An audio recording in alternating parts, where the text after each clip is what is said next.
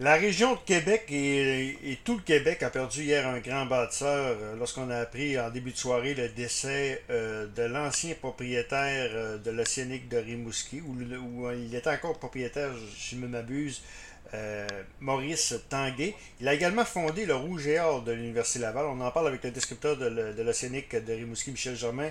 Bon matin, Michel. Bon matin, Dani. Michel, écoute, c'était. Je, t'ai vu sur les médias sociaux hier. Ça, je pense que c'était un choc pour toi d'apprendre ça. Hein? Oui, oui, c'est un choc. Puis euh, on n'a pas beaucoup de temps pour l'absorber, euh, évidemment. Puis euh, je suis bien conscient que les gens, les, mes collègues journalistes des, différents médias ont un travail à faire, mais on n'a pas le temps d'absorber. Déjà, le, le, téléphone sonne et on veut avoir nos nos impressions. Ça fait qu'on faut, faut donner des entrevues avec le, un peu de détachement parce qu'on n'a pas vécu euh, tous les feelings là, euh, euh, intra-personnels qu'on qu'on aimerait et qu'on doit vivre aussi pour, pour assimiler ce deuil-là qui se présente à nous. donc, ça, ça, fait partie du ça fait partie de la business. Alors, moi, je refuse à je refuse à personne, mais je sais que je vais comme euh, bien comprendre la perte, puis euh, la, lourdeur, puis la, grandeur du départ de, de M. Tanguay euh, quand la poussière va, être retombée. C'était-tu une mort annoncée? C'était-tu une mort qu'on savait qu'on était sur le, point de... ou c'est arrivé subitement? Non, non, c'est... En fait, c'est un peu des deux, je te dirais. Bon, M. Tanguay a eu 87 ans le 20 septembre dernier. Euh, puis depuis plusieurs années, il avait des, des, des, problèmes de santé. Depuis, euh, je dirais, au moins 4-5 ans, si c'est pas plus, il était en fauteuil roulant. Euh, il ne pouvait plus marcher. Donc, on savait, il, approchait les 90 ans, puis sa santé était fragile. Inconsciemment, derrière nous, derrière notre tête, on, savait que ça pouvait arriver comme d'un jour à l'autre. Par contre, mm. il est, je pense qu'il est parti comme tout le monde rêve de partir. C'est, il était chez lui. Il s'est assis dans son fauteuil hier pour faire une petite sieste, puis il s'est ah. jamais réveillé.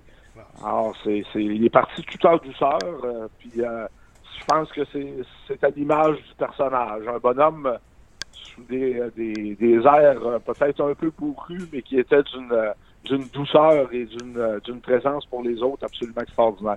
Michel, je pense que, je sais pas, tu as eu par le passé un drame, tout le monde est au courant de ce drame-là que tu as eu.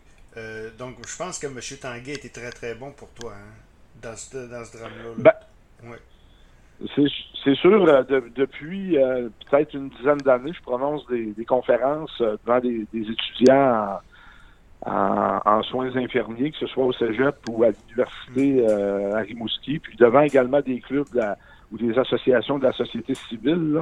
Puis, je le mentionne à, chaque fois dans, dans mes témoignages, il y a trois personnes qui m'ont sauvé la vie, puis M. Tanguy faisait partie de ces trois personnes-là.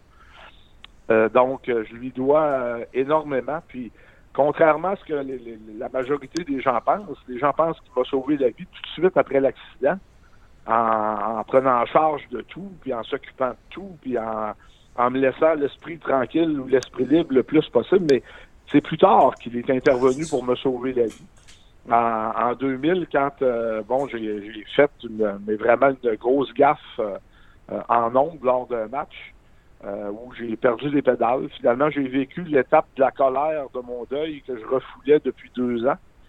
Puis je l'ai vécu en direct à la radio. Puis c'était mais vraiment pas c'était vraiment pas chic, comme on dit. Alors il y a eu comme il y, a, eu comme un mouvement là, de plein de monde qui voulait qu'on soit congédié. Ah puis la seule personne qui s'est tenue debout, puis qui a dit non, jamais, jamais je vais congédier euh, Michel, c'est M. Tanguy. Parce qu'il voyait, il voyait, puis dans tout, il voyait toujours plus loin. Alors, il voyait que s'il me congédiait, ce qui risquait d'arriver. Alors, euh, pour lui, il n'était pas question. C'est sûr que j'ai mangé probablement le pire sermon que j'ai eu de toute ma vie. Hmm. Par M. Tanguy. Euh, il m'a planté solide, mais il a dit non, je te congédie pas tu es dans la famille de l'Océanique, tu es dans la famille Tanguay, puis tu vas y rester.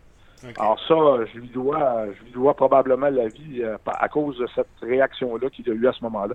Ben, ben, ben souvent, c'est, on était, j'imagine, je sais pas dans ton cas, mais en général, quand il t'arrive un drame comme il est arrivé là, c'est l'adrénaline, puis euh, que, ça arrive au moment présent, puis justement, là, euh, un coup que l'adrénaline est tombée, ça peut prendre six mois, ça peut prendre un an, ça peut prendre deux ans, ben c'est là que, qu'on a plus besoin d'aide. J'imagine que c'est ça qui est arrivé dans ton cas. Là.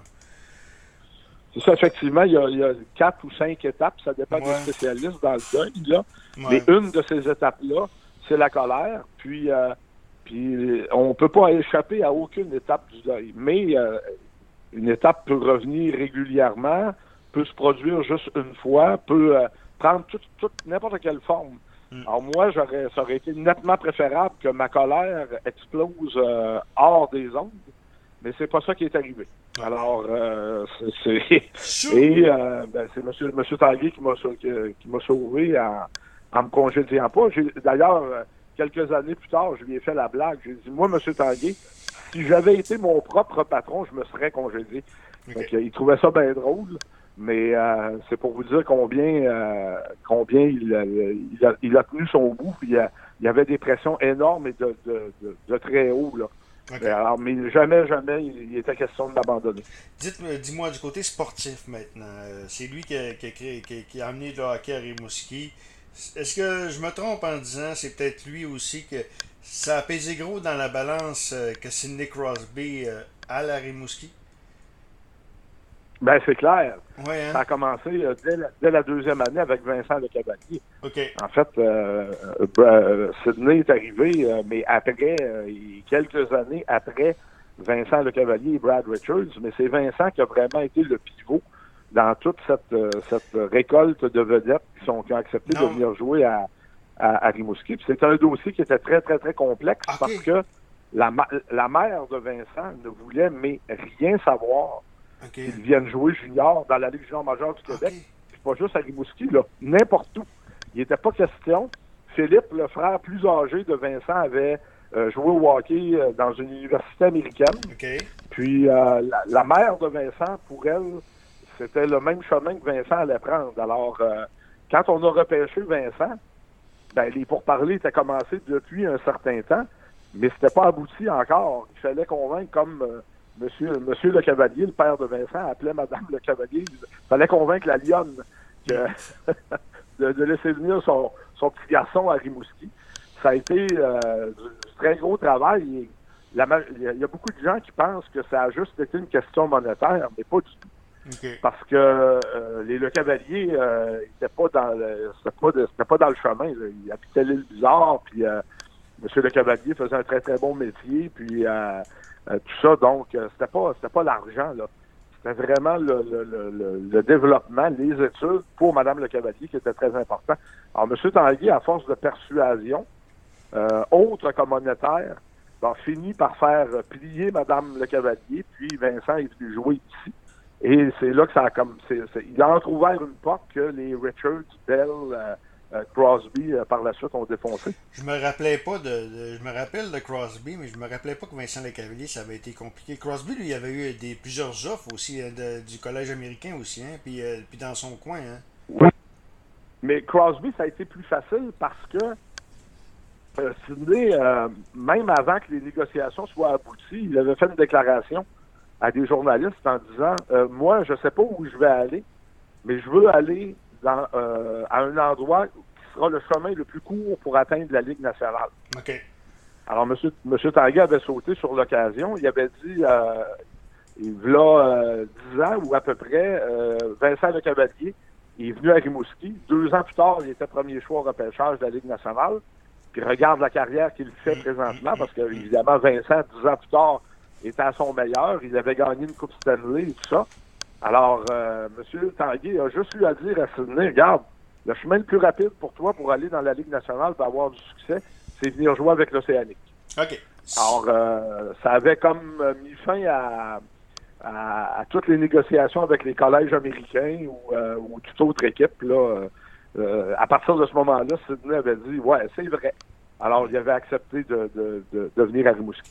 Aussi, je, regarde ça de loin. Le Cyanic, c'est un modèle d'excellence, c'est un modèle de lien tissé serré. Est-ce que je me trompe? Je regarde ça de loin. Là. Et c'était inculqué par Maurice Tanguay. Puis tu as juste regardé le Rouge et Or, ah, c'est la même affaire. C'est la même affaire que le Rouge et Or. Tout à fait. Ouais. Il, y a un esprit, il y a un esprit familial, puis toutes les équipes, euh, je pense, dans tous les sports, ils, ils tendent à, à, cette philosophie-là que euh, ça devient plus qu'une business, ça devient une autre partie de la famille. Mm. Euh, parce qu'il y a des choses qu'on connaît de M. Tanguay, dont je parle depuis 5-6 minutes, là, mais il y a énormément de choses qu'on ne connaît pas de lui et qui sont extrêmement importantes. moi, un assistant coach de l'Océanique a eu un enfant avec un handicap euh, qui, est né handicapé, puis euh, euh, M. Tanguy a été là plus que là pour l'aider pendant des années des années, l'aide possiblement encore par sa fondation. c'est, là, il y a plein de choses maintenant qu'il est parti. On ne voulait pas que son humilité en prenne pour son rhume, mais il y a plein de choses qui vont sortir. Là, les gens vont être savent combien il était généreux, mais vont être complètement abasourdis d'entendre les, choses qui vont être racontées là, maintenant que maintenant qu'il est décédé, qui, pour prouver que c'était un, un, homme de cœur euh, absolument exceptionnel. Ah oui, ben c'est ça qu'on disait ce matin. Euh, euh, c'est ça que j'entendais ce matin, c'est que la Fondation Maurice Taguay, c'est probablement sa plus grande fierté à lui. Là. oui, puis moi, j'ai créé il y a deux ans la Fondation Genelli Germain. Euh, ici, dans la vallée de la Matapédia, évidemment, à l'échelle, c'est aucune comparaison possible avec euh, la Fondation Maurice Tanguay, sauf que euh, qui m'a donné l'idée, puis qui m'a donné des conseils, puis qui m'a bien dirigé dans la création de la Fondation de Lionel Germain, ben c'est c'est M. Tanguay et Jacques, son fils, qui m'ont guidé et tout ça, puis on on fait évidemment une plus petite échelle, mais on fait on, donne beaucoup d'aide là aux enfants euh, qui souffrent de malnutrition dans la vallée de la Matapédia. Puis je suis tellement fier de ça, mais pas pour moi. Je suis fier parce que M. Tanguay m'a indiqué une voie, puis j'ai été capable de la suivre. Ça, ça me rend euh, tellement heureux de pouvoir perpétuer un peu sa, mission à lui. Ah oui, effectivement. Euh, le sport amateur, je pense qu'il est impliqué pas mal aussi dans le sport amateur. Hein? Ben, il n'y a pas grand-chose qui était ouais, je sais, je sais, mais... impliqué. C'est, euh, mais euh, le sport amateur, euh, si on considère le rouge et or possiblement comme sport amateur, c'est sport universitaire, tout ça, mais ici, à Rimouski, il n'y a pas un événement de sport amateur, patinage de vitesse, patinage artistique, mm. hockey mineur. je veux dire, il n'y en a pas un événement qu'il n'y avait pas une commandite d'ameublement Tanguay ou de la fondation.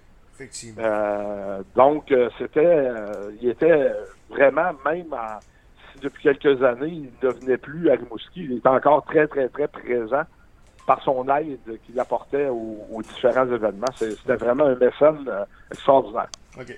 Ben, merci beaucoup, Michel. Écoute, le, monde du sport a perdu un, grand bâtisseur hier. C'est pas une grosse, c'est pas une belle semaine avec le décès de Joe Hardy également et, et, et M. Tanguay hier. Merci pour le plaisir de se parler d'un autre moment.